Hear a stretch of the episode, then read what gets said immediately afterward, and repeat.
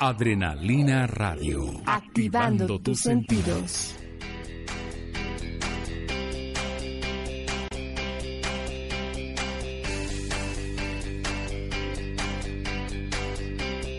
Todos pueden hablar de espectáculos, pero nadie como lo dice Matilde.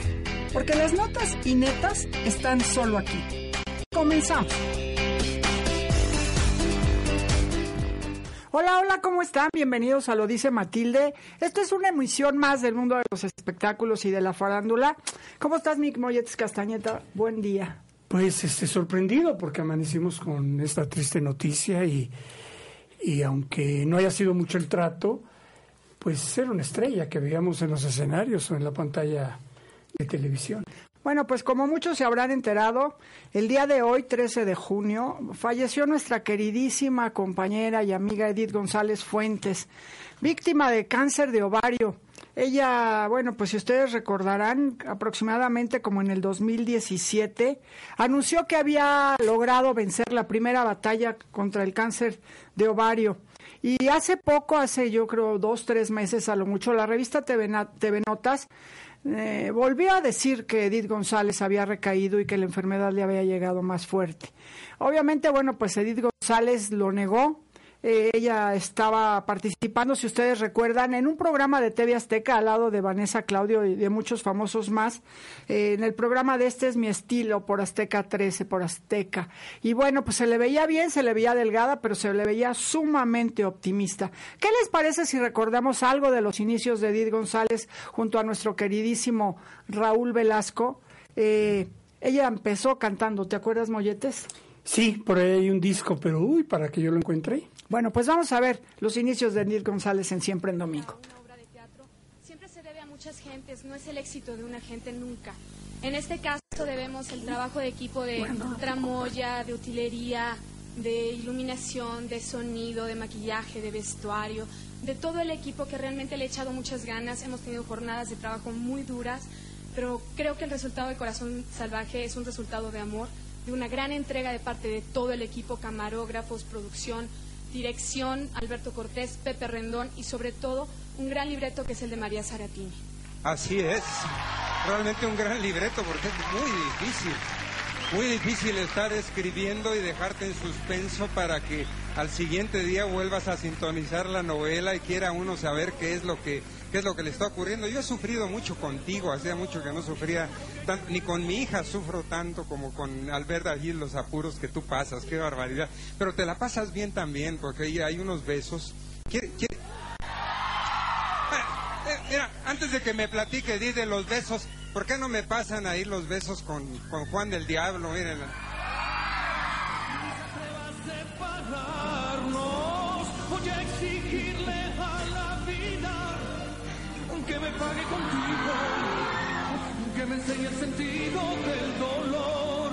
Porque ya suficiente. Pues ahí está parte de los inicios de esta famosa, querida estrella de la televisión mexicana Edith González, quien murió a los 54 años de edad el día de hoy. Ella estaba en el Hospital Ángeles de Interlomas. Y bueno, a su casa nos dice una persona muy cercana a la familia que han llegado una cantidad de coronas impresionantes. La verdad es que quien se ha comunicado conmigo en las redes sociales, todo el mundo está consternado por esta triste, triste noticia. Hay que recordar que el papá de Edith González también murió de cáncer. Y bueno, entre las entrevistas, entre las pocas entrevistas que dio sobre esta enfermedad tan dolorosa para ella, Siempre le había lado positivo, decía que qué bueno estar pelona, que porque no se tenía que peinar, que no tenía que ir al salón, que no se le maltrataba el pelo y que lo único que el tip que les daba a las personas que tenían esto y que habían pasado por alguna quimioterapia y no tenían cabello es que se pusieran unos aretes enormes. Fíjate, Molletes, que yo tuve la oportunidad de conocer a, a Edith González hace muchos años, pero hay algo que me marcó muy bonito porque ¿Te acuerdas cuando ella estaba esperando bebé, que por cierto no decía quién era el papá? Hasta después nos enteramos Hasta que, después supimos, sí, que fue don, don Santiago Krill. Bueno, pues yo hice un deal, eh, algo importante en la vida de Edith González, que seguramente ella pues se lo va a llevar en el corazón, porque cuando fue mamá de Constanza, esto ya casi 15 años, Constanza está a punto de cumplir 15 años, Tiene 14, Constanza, la pequeña Constanza. Logré la exclusiva de tener las primeras imágenes de Edith González como mamá. La verdad fueron unas fotos maravillosas. Estuve en su casa de las Lomas, platicamos mucho. Pues ya se imaginarán ustedes.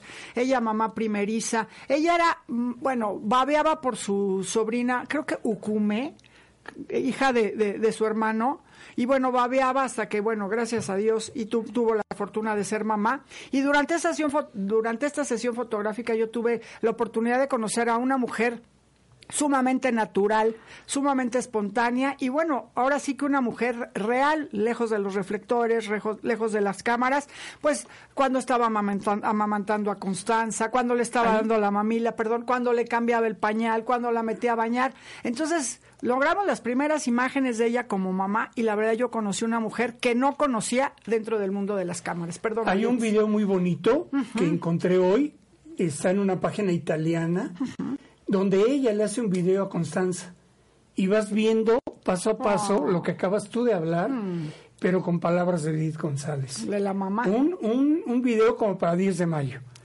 Tan bonito porque está hablando del amor que tiene por este ser que acaba de nacer. Siento mucho esta pérdida y obviamente, bueno, un abrazo grande a toda la familia, especialmente a Doña Ofe, a su mamá, la querida Doña Ofe, que donde pues la verdad es que tengo miles de anécdotas con la familia y alguna que les puedo contar es que siempre regañaba a Edith González, entre comillas regañaba a doña Ofe, porque cuando yo necesitaba saber algo de Edith González, yo le hablaba a Ofe y le decía, ella soltaba la Ofe querida, ¿qué pasó? Y ya me platicaba. Entonces llegó un momento en que me dijo, ¿sabes qué, Matilita?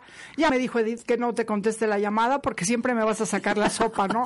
Entonces, pues una señora muy espontánea, muy natural, muy mamá, la mamá de, Edith González. Sí, y mira, sí, superestrella, muy buena actriz, lo que tú quieras, pero era bien especial, ¿eh? Muy especial. Había que saber acercarse a, la gran figura, claro. porque ella estaba en su papel de superestrella. Totalmente de acuerdo. Entonces yo me acuerdo que algunas veces que fue al programa, llegaba a saludar a la señora.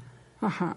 Y tú tenías que ganártela con el tipo de preguntas que le ibas a hacer. Por supuesto, Moisés. Yo me la gané saludándola en francés. Mira, porque era una mujer este muy culta, sí, leía mucho, hablaba varios idiomas. En francés, en italiano, en inglés. Entonces me la gané así y como que le cambió la mirada y, la forma de, interactuar con, conmigo. No sé si te sorprendió cuando en 1998 fue la primera aventurera y decíamos, Edith González, exacto. Edith González de aventurera, va a salir con poca ropa, va a salir de mujer facilota. Bueno, pues la verdad es que logró hacer una aventurera que bordó el personaje a mano y pasó dentro de, esta apuesta con Carmelita Salinas a hacer de la mujer fatal a una mujer decente, este, recatada dentro de la apuesta, ¿te acuerdas? Sí, fue única y fueron grandes esas noches aventurera allá en, en la colonia. Es Doctores. doctores, por allá. ¿no? Por allá en la Guerrero. Es la, Guerrero. Hace poco ella estaba participando como jurado en Este es mi estilo.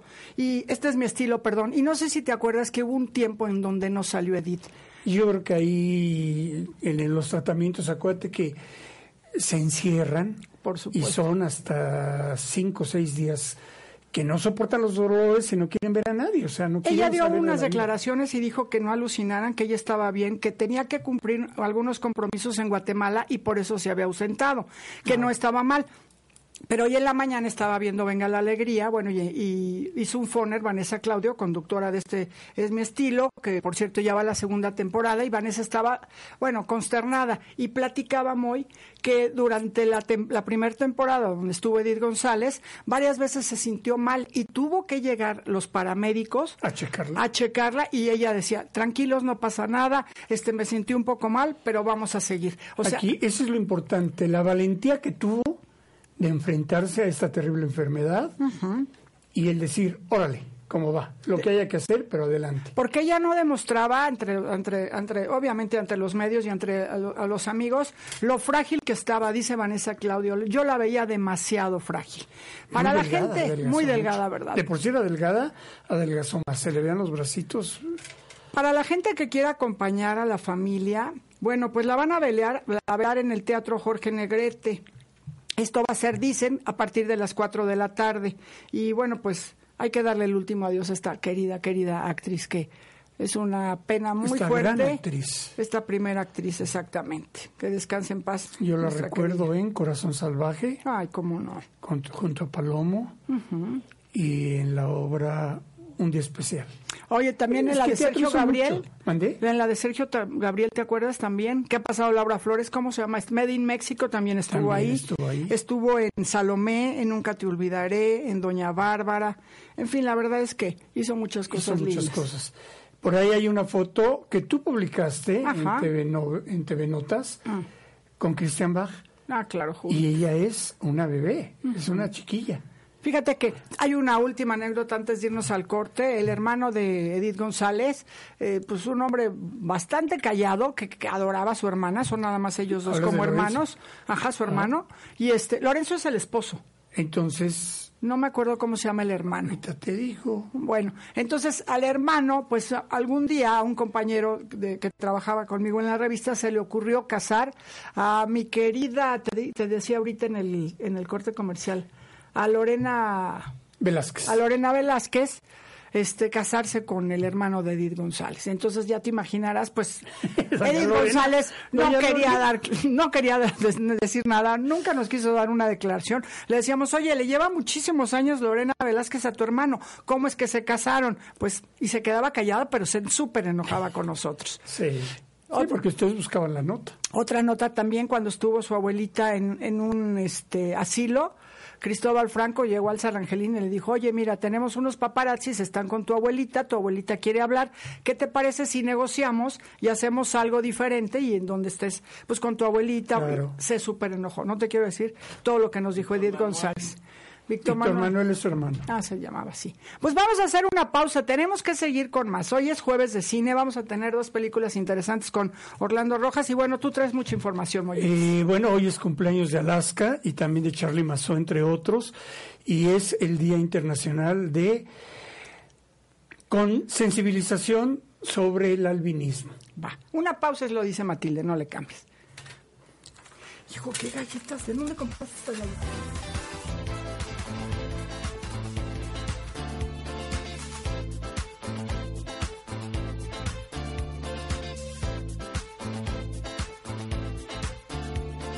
Regresamos a lo dice Matilde y dice Betty Gon, lamentable noticia. Luz María Gómez, que en paz descanse, estamos hablando del fallecimiento de nuestra querida Edith González. David BJ, en paz descanse, grandísima actriz. Silvia Serrano, qué lamentable noticia. Roxana Solís Gómez pregunta, ¿murió hoy en la mañana o murió hace ratito? A ver, estaba eh, muerte cerebral, Ajá. la tenían todavía conectada, pero los mínimos signos, Signos vitales, vitales. Los iba a tener hasta las 12 del día que el doctor iba a desconectar, por petición de ella. Ella dijo, si yo caigo en, este, en esta etapa, me desconecta. Me desconecta. Bueno, pues fíjense que viene una feria, es la sexta, sexta feria, si no me equivoco, mi querido ingeniero Ricardo Otero, presidente de Cana, Canirac, Canirac. Eh, ¿Cana viene qué? Canirac. Ahorita nos dices eso. Oye, viene la feria del taco. Y yo nada más me dices tacos y me emociono. ¿Cómo estás, Ricardo? Bienvenido. Muy bien, muchas gracias por la invitación. Ajá. Este, sí, díganme Ricardo, nada más, no me tienen que decir ¿Qué es, ingeniero. el ¿qué es la cana, canaeso? La Canirac. Canirac. Bueno, la Canirac es, es eh, la Cámara Nacional de Alimentos, este... De canasta. No, Ay, qué rico, Moisés. es la Cámara Nacional de Alimentos este, y Restaurantes, ¿no? De alimentos condimentados. Es una agrupación de restauranteros. Nosotros representamos a los restauranteros, estén afiliados o no. Y pues nuestro, nuestra labor es tener contacto con las autoridades para poder trabajar de la mano con ellos. Y por otro lado, eh, pues enaltecer y engrandecer más lo que es la gastronomía mexicana. Y viene la sexta feria del taco. Viene la sexta feria del taco este fin de semana. Eh, yo rico. solo represento a la Canirac de Tlalpan. De- importante ¿no? decir. Porque pues hay una Canirac Nacional y una Canirac Ciudad de México. ¿Qué va a haber en Tlalpan, Ricardo? Cuéntanos. Bueno, yo no... Taquiza, ¿no? Este, la verdad es que es una, es una feria súper interesante porque... eh, vas a encontrar tacos de todo, cochinita, chamorro, digamos que puedes casi casi comer tacos desde eh, la parte del sur de México hasta la parte norte, ¿no? Dime la verdad y nada más que la verdad para la gente que nos está escuchando, lo dice Matilde. Me dijo mi productor, tacos de alacrán, Sí. de búfalo, de tarántula, de armadillo, ¿de verdad? De lo que te imaginas. Los armadillos son muy ricos. Yo no lo he probado. Yo los de... rico! Y los de jabalí también. Los, Ah, los de jabalí sí los he de alacrán ya los probé. ¿Y a No, qué esos no. saben? Sabes que yo, te- yo le tengo pavor a los alacranes, pero dije, bueno, vamos Ahora, a te toca. Y están bien interesantes. Y ese mismo puestito que pone sus tacos de, de- de insectos de comida prehispánica, Ajá. tienen unos que me encantaron que se llama cocopache. Es como un escarabajo pequeño. Son deliciosos, son riquísimos. Oye, caros prefiero el chicharrón o de carnitas, ¿eh? O sea, como que el animal ahí vivito. No, está, está ya, Estamos ya- ¿Ya, hablando- ya, ya lo usaron? Sí. Estamos hablando que no son caros. ¿Cuánto podría costar un taco, por decirte, de alacrán, por ejemplo? Yo no me acuerdo cuánto pagué, porque sí estuve. eh, A ver, dame de este ahora, dame de este ahora. Estuve probando de todo, pero yo calculo que un taquito de esos te puede estar costando alrededor de 20 o 30 pesos. Uy, oye, Como si fueran el pastor en cualquier taquería de la condesa. Sí vale la pena que vayan. que ¿Han ido ustedes al centro de Tlalpan entre Sí, es semana? muy bonito. no, entre semana no. Ve un día en la mañana, Ajá. este, antes de tu programa, vete a desayunar. ¿Va? ya está. Y, y allá en los portales, vete, es maravilloso. Es como ir a uno de los pueblos mágicos que está dentro de Hidalgo. Es en serio precioso, es hermoso. La Mira. calle es muy bonita. Lo tienen bien pintado, sí. Está muy bien. La verdad es que está muy bien, está, está hermoso. Dinos de esta ¿Cuántas- feria, ¿cuánto, cuánto tiempo va a durar? ¿Cuándo empieza? ¿Mañana? Les doy la infor- la- de- digamos ¿Va? que la- la- la- los numeritos, ¿no? Ajá. Son 26 restaurantes, Ajá. de los lo cuales son 34. ah, va a haber además 34 artesanos. Se le dio oportunidad a 30 artesanos de la tercera edad para que ellos puedan, este, pues, para que puedan trabajar, ¿no? generar dinerito. Esperamos de 15 mil a 20 mil personas. Eh, la comida se empieza a servir a partir del el viernes Ajá. a las 10 de la mañana. Mañana, mollete. Todos los días va a ser de 10 de la mañana a 10 de la noche, de lunes, digo, de viernes a, a domingo. A domingo. Y eh, la música empieza de 2 a 10 de la noche. Va a haber música. Va a haber música. Está ¿Cómo? ¿Qué, padrísimo. qué fiesta mexicana no tiene un mariachi, un grupo musical norteño o una marimba? Oye, yo estoy bien emocionado porque A va a haber, va, va a estar el imitador de Chayanne. El los imitadores de Luis Miguel, Stefan Jackson, que es el cuate que se parece Sí, más a Michael, a Jackson, Michael que es un, es, es- es- es un fenómeno ver este Sí, sí. cuate. Y va a estar también, creo que, el Rogelio Carrillo, que es el que imita a Vicente Fernández. Entonces sí está bastante Mm, mira, bien. La- muy divertido va Una estar. particularidad que tiene este festival, ya hasta parece que es mi programa. Yo- yo Está bien. Está bien, dirígete al público. pues, Una particularidad que tiene este programa, este, este festival es que toda la gente de los pueblos de Tlalpan bajan al centro. Ajá. Y es una oportunidad para que convivan eh, en familia. ¿no? Siendo una fiesta familiar, eh, yo he vivido alguna fiesta en Texas, por ejemplo, la fiesta de la cerveza, y hay concursos. El que beba más cerveza o el que coma más hot dogs. Aquí no podría haber un concurso a ver quién Come come, más más ta- tacos. Fíjate que queríamos O los hacer, más picositos. queríamos algo hacerlo del taco acá. más grande, pero poco a poco. No, se lo acaba Cristóbal. Lo que estamos tratando de hacer ahorita es eh, da- darle una imagen un poco más poderosa, empezar a cambiar ciertas cosas para, para que el, el festival crezca más, que sea más interesante, que tenga una oferta gastronómica más atractiva. Claro. Y yo creo que eso que me dices de a ver quién come más tacos o el, tama- el taco Pues- más grandote, pues yo creo que es algo que podemos Siendo familiar, yo te apuesto que igual pueden concursar eh, chavos de 10 a 15 y luego los mayores, no sé. Claro. Me imagino cómo es la sexta, la- el sexto año que lo hacen. Están archi recontra organizados y dicen que no hay preguntas tontas. No me van a dar los tacos fríos, que la tortilla se enfrió, que hay demasiada gente y no llegué a los tacos de alacrán ni nada de eso, Ricardo. O sea, está perfectamente bien coordinado para que yo disfrute esta feria. A la hora que no llegue va a encontrar taco de cualquier sabor. Calientito, rico. ya la gente sabe su negocio, ¿no? Somos, so- Claro. somos, este, somos restauranteros y sabemos cómo se le debe de servir a la gente. Porque es que llegas y te emocionas y después no, que la tortilla fría, no, que ya no hay tacos de alacrán. O ya no hay salsa verde. No, ¿verdad? Ah, las- No. mira, cuando está muy bueno se acaba, ¿no? A mí me pasa, yo tengo cafeterías, entonces a mí sí Entonces me hay que ir temprano. Que hay cosas que dices, oye, este café que sabe, ah, ese sí ya se me acabó. Ah, bueno, entonces hay que ir temprano, hay que saberle, ¿verdad? Pulquito también. Porque fíjate que, Si no es feria del pulque. eh, que alcohol, no, alco- alcohol no se vende. Mira qué bueno. No, ¿eh? Qué bueno, sí. fiesta familiar. O sea, Sí, agüitas mexicanas. familiar. Y vamos a estar bien cuidados. Va a haber mucha seguridad, ¿verdad? Hay seguridad, hay rondines de protección civil, hay seguridad las 24 horas. Mira, Esto es en el saber. centro de Tlalpan, la alcaldía. La alcaldía, la verdad es que nos apoya bastante. Qué O sea, bueno. sí pone, sí, sí nos ayuda con la seguridad, nos ayuda con la logística, nos ayuda con el equipo de protección civil para que ninguna persona corra algún riesgo. Si la gente quiere, que nos está viendo, quiere más informes, ¿a dónde se puede comunicar? ¿A dónde les puede ver? ¿En las redes sociales? Tenemos una página de Facebook que se llama este pues, Canirac Tlalpan, ¿no? Y ahí pueden preguntar. Me han estado preguntando por, por, por el festival porque a la gente sí le gusta y sí va. No, pues, Repítele a la gente los horarios y los días. De viernes a partir de las 10 de la mañana hasta el domingo a las 10 de la noche. De 10 a 10 de la noche. De Todos acuerdo a tu días. experiencia y a tu paladar, ¿qué taco no nos debemos de perder este fin de semana en la Feria del Taco? O tres tacos, uno para viernes, otro pasado y otro para domingo. Mira, a mí los que me gustan mucho, hay unos tacos de chamorro de Casalicha. Es- me fascinan. Ah, mira, bueno saber. Los de los alacranes. Ajá. Y eh, hay un local que se llama La Bistequiera, Ajá. que este que tiene siempre lleva cosas maravillosas, Todo siempre va bueno. cambiando y todo, pero es un buenas. Ahora la pregunta, ¿son tortillitas como si fueran del pastor o son tortillas normales? Hay de todo. Hay de todo. Y hay también de sabores, las tortillas las hacen luego de colores según lo que lo hagan. La verdad es que ustedes saben la importancia del, pa- del, del maíz aquí en el país, ¿no? Nos van a sorprender. Tenemos de todo. o sea, ¿A ti de qué se te antojan? A mí de pastor. Ay, Ay, de pastor. Perdón, esquina. a la vuelta de mi casa venden unos tacos buenísimos, buenísimos. Y bueno, ¿De- de, pastor chamorro? nos encanta. Están riquísimos los de chamorro. Fíjate que en un festival pasado, el cuate que llevaba chamorro también llevaba pancita. Le digo, oye, ¿por qué no me haces un taco de, de De panza? pancita. Pues ahí no se me había ocurrido. Y empezó a vender tacos de panza. Y, Y va a haber este año. Y ahora ya me- cambió. re bien. No sé si vaya a vender. Muchas gracias. Ricardo, A ustedes. presidente de Canirac. Esperamos estar este fin de semana en la Feria del Taco en Tlalpan, de 10 de la mañana a 10 de la noche. Muchísimas gracias. Así es. Muchas gracias por estar con nosotros. A ustedes. Vamos a hacer... que es una fiesta familiar y muy mexicana. Ay, qué rico. Vamos a hacer una pausa. Regresamos con cine a quien lo dice Matilde. No le cambies. Muchísimas. Oigan, regresamos a lo dice Matilde y como todos los jueves es día de cine con Orlando Rojas.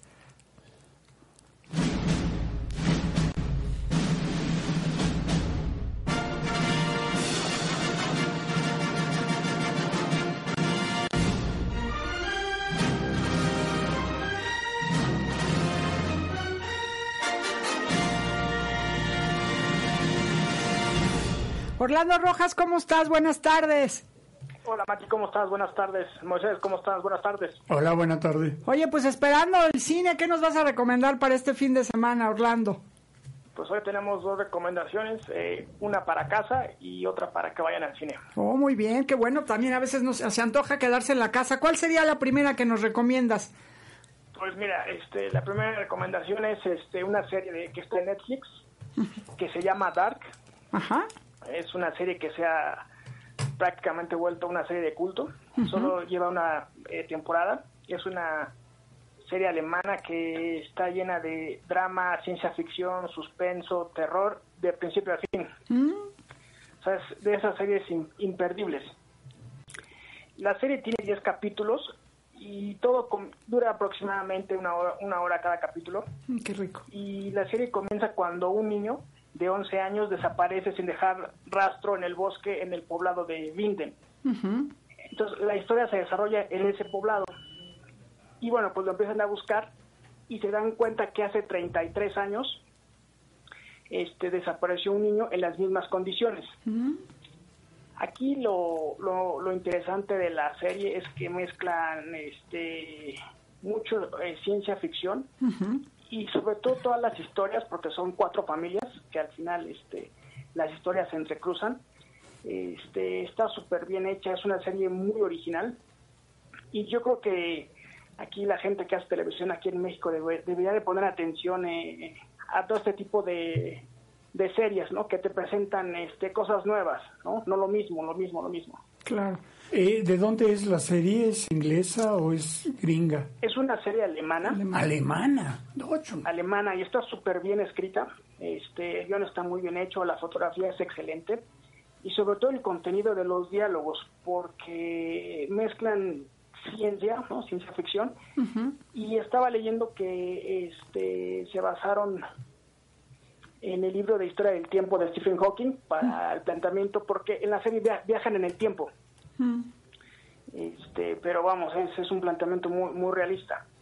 Oye, Orlando, yo estoy viendo la serie Y a ver tú qué piensas. Yo creo que es, es, de esas series que no te puedes despegar de la pantalla porque te pierdes de cosas bien importantes. Exacto, o sea, empieza el capítulo y, y, y no puedes despegar los ojos porque despegas, te despegas tantito y, y, le pierdes el hilo a la serie, a la historia. O sea, de principio a, a, fin, cada capítulo es sumamente interesante, ¿verdad? Sí, y sí, y sobre todo que, que como se, entre, se entrelazan las, este, las historias, historias uno tiene que estar bien atento para que no, no, no, no pierdas este, ni un instante.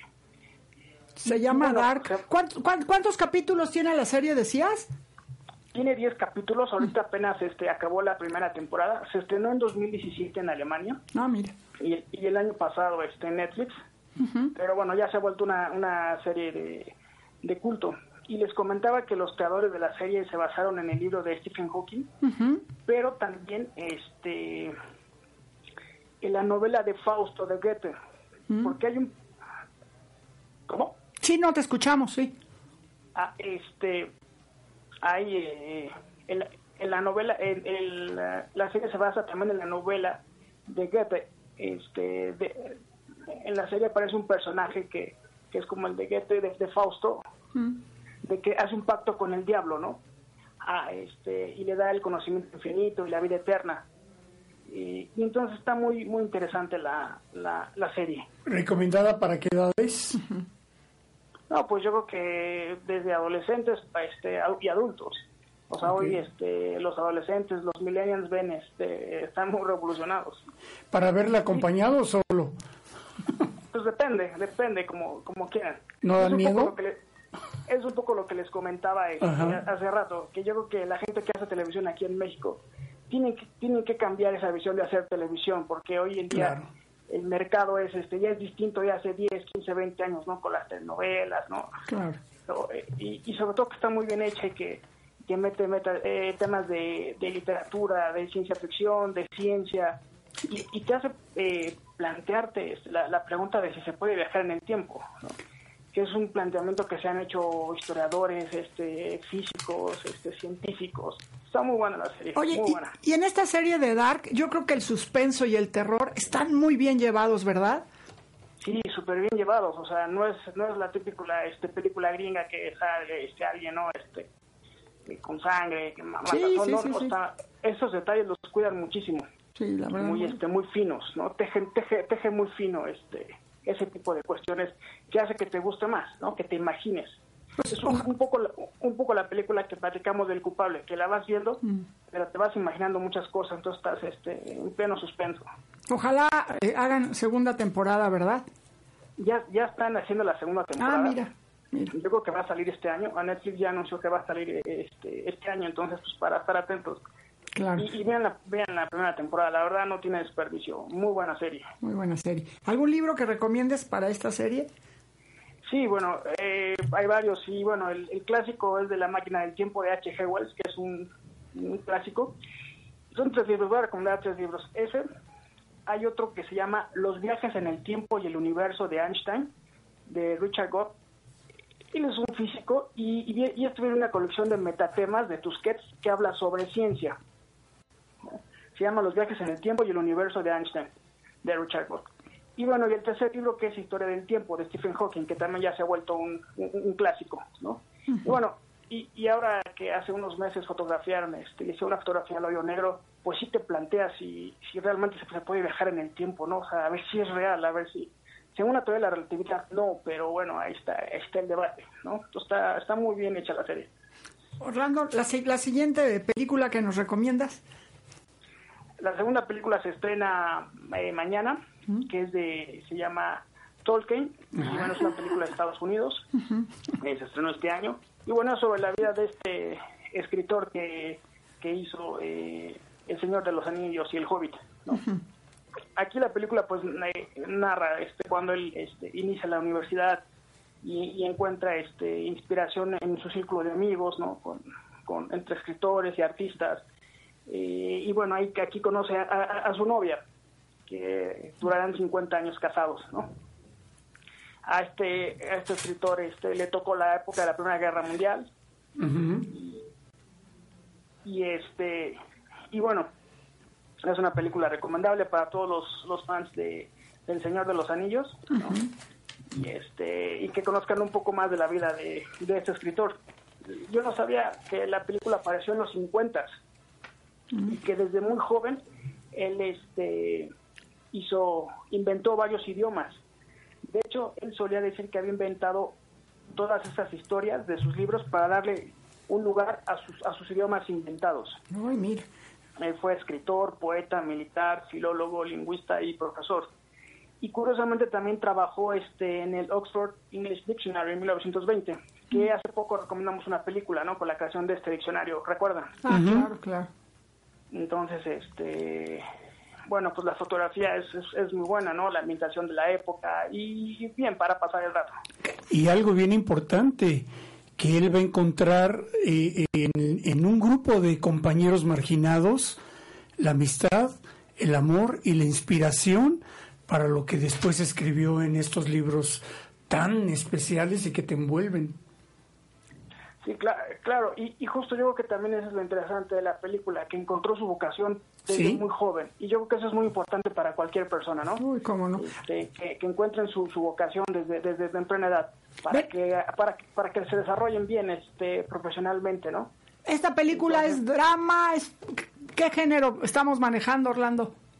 Es Fantasía. Un drama, es un drama y este clasificación B, entonces para todo público.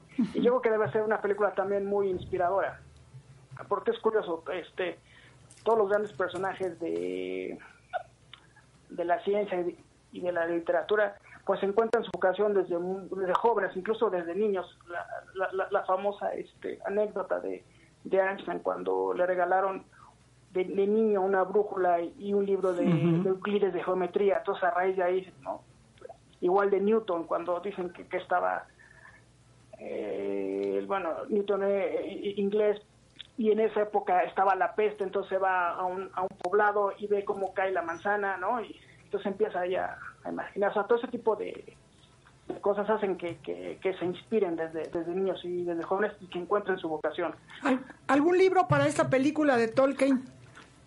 Eh, sí, los, los libros que él escribió, ¿no? El Señor de los Anillos y el, y el, y el Hobbit. Y sobre todo también que, que, que rompe con, con la literatura que se escribía en, en, en, en esa época, ¿no? Es una época, pues, fan- esa literatura es una literatura fantástica, ¿no? Eh, creada, entonces, se ve interesante la película. ¿Se estrena mañana, dices, Orlando? Se estrena mañana. Fíjate lo que encontré, dice aquí, Tolkien es al cine lo que alimentar a un bebé es con una cuchara. Pues una ¿Cómo, película muy dedicada, me imagino. Eh, Es no, no te hermosa escuché muy bien. Mati. ¿Perdón? Eh, no, no escuché muy bien lo que dijiste. Ah, mira, encontré esto, dice, Tolkien es al cine lo que alimentar a un bebé con una cuchara. Claro, claro, Es necesario. claro. Muy necesario. Oye, Orlando, nos tenemos que ir, dan- danos rápidos. Yo sé que tienes alguna frase para dejarnos para este fin de semana reflexionar. ¿Cuál sería esta? Sí, est- esta frase es buenísima. Dice así, crea como un dios, manda como un rey y trabaja como un esclavo. Wow. De nuevo, porfa. Es crea como un dios, manda como un rey y trabaja como un esclavo y es de Constantin Brancusi, que es un, que fue un pintor y escultor este, rumano del siglo pasado. Ok. Muy bien. Oye, pues nos escuchamos el próximo jueves, Orlando Rojas. Claro que sí, Mati, nos eh, escuchamos el próximo jueves y pues vayan al cine y vean la serie. Pues tenemos Claro dos sí. opciones para la casa y para salir, para disfrutar también. Sí, Muchas gracias, Orlando. Vamos a hacer una Buena pausa. tarde. Vamos a regresar con más. Tenemos todavía mucha información y bueno, pues recordando a la querida Edith González que falleció el día de hoy. Una pausa, lo dice Matilde, no le cambies. Oigan, bueno, y se ha dicho esta semana, TV Notas publicó en su recuadro principal que, bueno, encontraron a Daniel Bisoño besándose en un antro gay con otro hombre. Y después salió el video. Y después salió el video, exactamente. Fíjense que yo tuve la oportunidad de entrevistar a Daniel Bisoño, a quien lo respeto y lo admiro. Y bueno, pues vamos a, a- a- a, este. A, a esperar a ver qué dice él más adelante. Pero yo tuve la, entre- eh, la oportunidad de entrevistarlo para Grupo Fórmula, para mi programa eh, eh, Fórmula Notas, y yo le pregunté, oye, Daniel Bisoño, pues se dice que tú estás en el closet, que vas a antros y eso. Esto se lo pregunté hace varios años y esto me respondió, mire está. tu óptica estás cañón. Daniel Bisoño, vamos a platicar que muchas veces dicen, este Daniel Bisoño es de closet, este, nada más está disfrazando. A ver, ¿por qué hablan así de ti, Bisoño? ¿Qué hay de eso? Mira, yo creo que se presta mucho a que los que nos dedicamos a hacer eh, periodismo de espectáculos, eh, pues hay muchos que, que les gusta la pescue, que le llaman, ¿no? ¿La qué? La pescue, la pescuezona, ¿no? Bueno, eso hay muchos, pero yo creo que cada quien, la gente vale de la puerta de su cuarto hacia afuera y no al revés. Yo respeto profundamente a toda la gente, sea la, porque hoy en día es tan diversa, hoy tan, tan- puede ser tan amplio el gusto sexual, que ni vale la pena entrar en detalles de lo que le gusta a cada quien o no. Yo en mi caso creo que soy bastante sincero con mi vida y no tendría la necesidad de decir que no a algo que me gustara. Porque- ¿Verdad? No tendrías empacho en decirlo, no, al ¿verdad? contrario, al contrario. Hasta el día de hoy todavía no he sentido la curiosidad, no te digo que en 15 minutos no la sienta, ¿no? Pero creo que la gente se encasilla en cosas tan que es muy lamentable juzgar o no juzgar qué le gusta a cada quien, porque cada persona tiene en su mente al diablo mismo, ¿no? Ahora, lo que llevas a cabo o no, pues quien, yo, yo en mi caso, claro que me han dicho, además lo ocupan en Twitter, por ejemplo, siempre te insultan como, ay, chejoto, ¿no? Como si eso fuera un insulto, eso no es un, para mí no es un insulto. O sea, es como, tú no insultas a la gente diciéndole, heterosexual, No, ¿no? Pues claro, no, porque es a claro. fin de cuentas lo mismo Toda la razón. cada persona tiene su propia libertad sexual y sabe lo que hace con ella. Yo en mi caso, el día que sienta la curiosidad, y si es con perro, con perro, si es con anciana o con muerto, se los diré. ¿No? Porque ah, ah, me, ah, me han dicho, es que lo hemos visto en antros gays. He ido mil veces Ah, gays. Importante Mil que lo digas. Mil veces y seguiré yendo primero porque me la paso muy padre. Mira. Segundo, porque tengo muchos amigos gays que quiero y, y no puedo decir los nombres porque si ellos no lo dicen.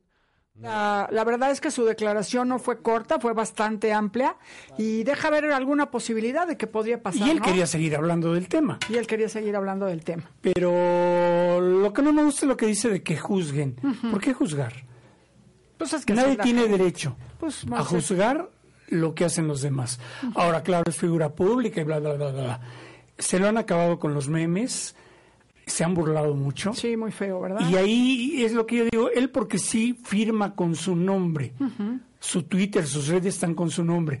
Y la gente que lo critica o lo juzga o, o se burla, ni siquiera ponen su nombre. Entonces no tienen los que él sí tiene para dar la cara. Pues esta entrevista se le hice hace tiempo a Daniel Bisoño cuando ya se estaba rumorando y se estaba diciendo que él iba a antros gays. Oigan de propia voz de Daniel Bisoño que sí iba, que bueno, en ese tiempo ya, ya frecuentaba. ¿Tú has ido a antros gays? Sí, claro. ¿Y te diviertes? Por supuesto. Y eso no supuesto. significa que salgas con una chava. Por supuesto. Aquí hay que pensar en la mamá de Daniel Bisoño que ha de estar pasando una pena Sí. grande porque como se están acabando a su hijo y pensar en su hija, en la pequeña Micaela y bueno, pues en la exmujer, um, ojalá que esto pare, ojalá que ya se acabe porque sí es algo lamentable. Le agradezco a Daniel Bisoño su sinceridad, que fue hace tiempo, pero bueno, se lo pregunté y la respuesta fue amplia. Hoy es cumpleaños de Alaska. La primera vez que vino a México, ella dijo, quiero ir a un antro gay de México, pero no donde vayan los niños bonitos. Quiero ir a uno del pueblo. Y la llevamos a Espartacus, a Ciudad Mesa, ¿eh? Y desde entonces, cada vez que puede, va para allá. Mira, la verdad Porque es que se divierte. uno puede ir por mera curiosidad para saber cómo es un antro gay. Siempre me ha dicho mi hermano, oye, pues es que yo jamás iría, o sea, a lo mejor yo soy más curiosa y cabe la posibilidad de que dices, oye, voy a ir a ver porque te invitan algunos amigos, pero no tiene nada de malo y no puedes eh, etiquetar a alguien porque va a un antro gay. Que te lo encuentres ahí. Que te lo encuentres ahí que digas, no, pues es que ya salió del closet, Yo he sido ¿no? jurado. Ajá, sí, Junto ¿verdad? con Paquita, la del barrio. Sí, claro. Y Paquita, o sea, y, o sea, sí, dígame. Por supuesto. Pues sí. Ah, que te da tiempo para Ana Bárbara. Bueno, pues encontramos a Ana Bárbara, ya cambiando de tema, dice Cristóbal que cortamos el tema. Vamos a ver a Ana Bárbara, que la encontramos cantando en el metro de la Ciudad de México. ¿Cómo? Sencilla. ¿Con gorrita o sin gorrita? Ahorita vas a ver, vamos a escuchar a Ana Bárbara.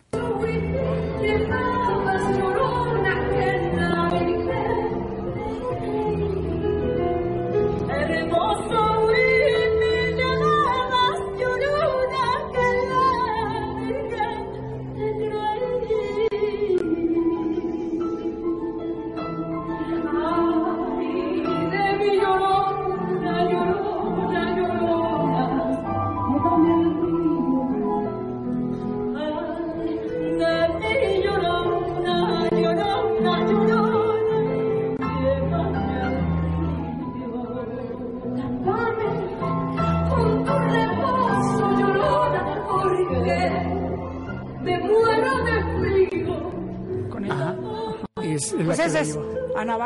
la ves, Molletes? Bien. Sí, sencilla, ¿verdad? Cuando tienes voz, Exactamente. exacto. donde quiera cantas. Oye, pero qué agradable sorpresa para la gente que en ese momento pasaba por el metro, que oyes a alguien cantar padre y volteas y dices, ay, se parece a la voz de Ana Bárbara. Y wow, era este, Pues Altagracia Ugalde, mejor conocida por todos como Ana Bárbara. Fíjate que hay conciertos en el pasillo del Metro Hidalgo Ajá. y la gente se detiene, incluso hasta bail- baile, ¿eh? Se detiene y se avientan un danzón o lo que estén tocando según el grupo que esté ahí. Sí, sí, sí, es cierto. La- Entonces, pero esto, esto es algo que una figura de primera, ahora sí, que llena estadios, Ajá. este, vaya y cante, le, le canta a la gente en el metro. Oigan, bueno, pues la gente siguió escribiendo gracias a Mar- Marisol, a Estela Murguía. Munguía, mi querida More, Areli Miranda dice, hola, por fin pude ver tu programa. Y bueno, mucha gente, Adriana Munguía, mi querida Moon, que Y nos también está Antonio García y, platicando de, y a mi de hermana. González. Ay, a tu hermana que siempre es nuestra querida fan. Ya llegó Eduardo Camarena, ya vienen los deportes. Ya nos vamos, Camarón, No, tranquilo. esperamos Ya llegó. Miguel España. Ya nos vamos, muchachos, ya nos vamos. Nos vemos primero Dios el próximo martes, en punto de las 12 del día. Quédense con deportes, porque son dos horas de deportes. Una buena y la otra hora lo que le sigue de mejor, ¿verdad? Nos vemos. Gracias, Cristóbal. Gracias, Chucho. Gracias, Molletes. Chao a Y no nos despedimos. Si quieres saber todo acerca de tus artistas favoritos, información exclusiva, de una manera amena y muy, pero muy divertida, te esperamos en nuestro próximo programa porque, Lo dice Matilde. mientras nosotros nos vamos a correr tras la nota.